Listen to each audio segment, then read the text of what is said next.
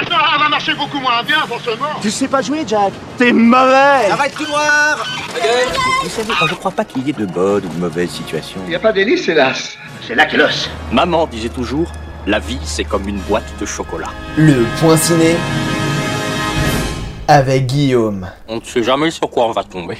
Salut à tous, aujourd'hui sort un nouveau film du grand Guillermo del Toro, connu pour Pacific Rim ou Hellboy, et il revient avec un nouveau film centré sur le milieu du mentalisme, des escroqueries et des classes sociales des années 40, car aujourd'hui sort Nightmare Alley.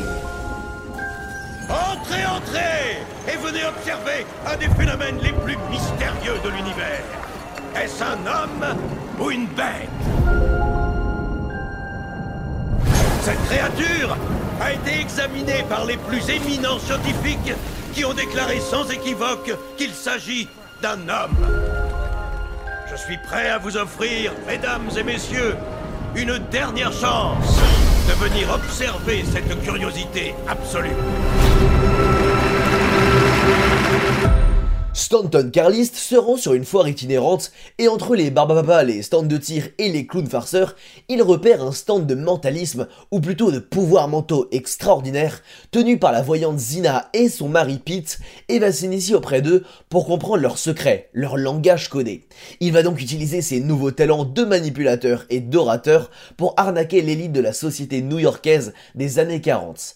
Avec l'aide de son acolyte, et plus si affinité Molly, ils vont échafauder un plan pour escroquer un riche homme nommé Kimball. Mais le plan va de plus en plus tourner au cauchemar quand Lilith Ritter, une mystérieuse psychiatre souhaitant s'associer avec lui, va devenir sa pire ennemie. Comment ça? Eh ben, je vous laisserai découvrir ça au cinéma. Alors ce nouveau film de Guillermo del Toro traîne dans les cartons depuis quelques années. À vrai dire, il avait déjà l'idée depuis les années 90. Mais manque de bol, il n'avait pas eu les droits d'adaptation du film original des années 1947, appelé en français Le Charlatan. En 2020, ça a été un peu plus simple, il est directement allé voir la Fox qui avait les droits du film de 47, il a dit je veux et il a eu. Aussi simple. Le petit problème, c'est que notre bon vieux Covid est arrivé, le tournage s'est interrompu et les acteurs en ont profité pour faire quelques changements. Rooney Mara, enceinte au début du tournage, a accouché et Bradley Cooper a perdu presque 7 kilos pour les séquences au début du film où il doit paraître plus jeune.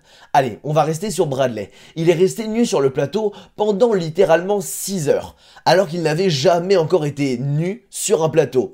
On peut clairement dire qu'il a eu son quota pour 10 ans au moins. En plus, c'était le premier jour de tournage de Tony Collette, elle devait être contente. Bon, et la petite anecdote pour la fin, le premier rôle aurait pu être joué par DiCaprio. Allez, on s'arrête là-dessus, et comme je suis un peu magicien et hypnotiseur, à la 1 commence à dormir, à la 2 standard de plus en plus, et à la 3, hop, tu vas voir le film dans un des cinémas de la région.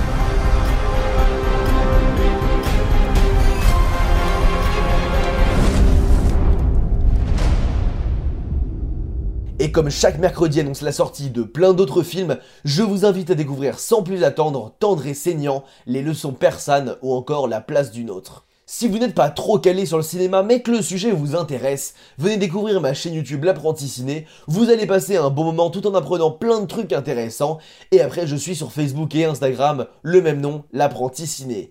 En tout cas on se donne rendez-vous la semaine prochaine pour un nouveau point ciné. Et coupez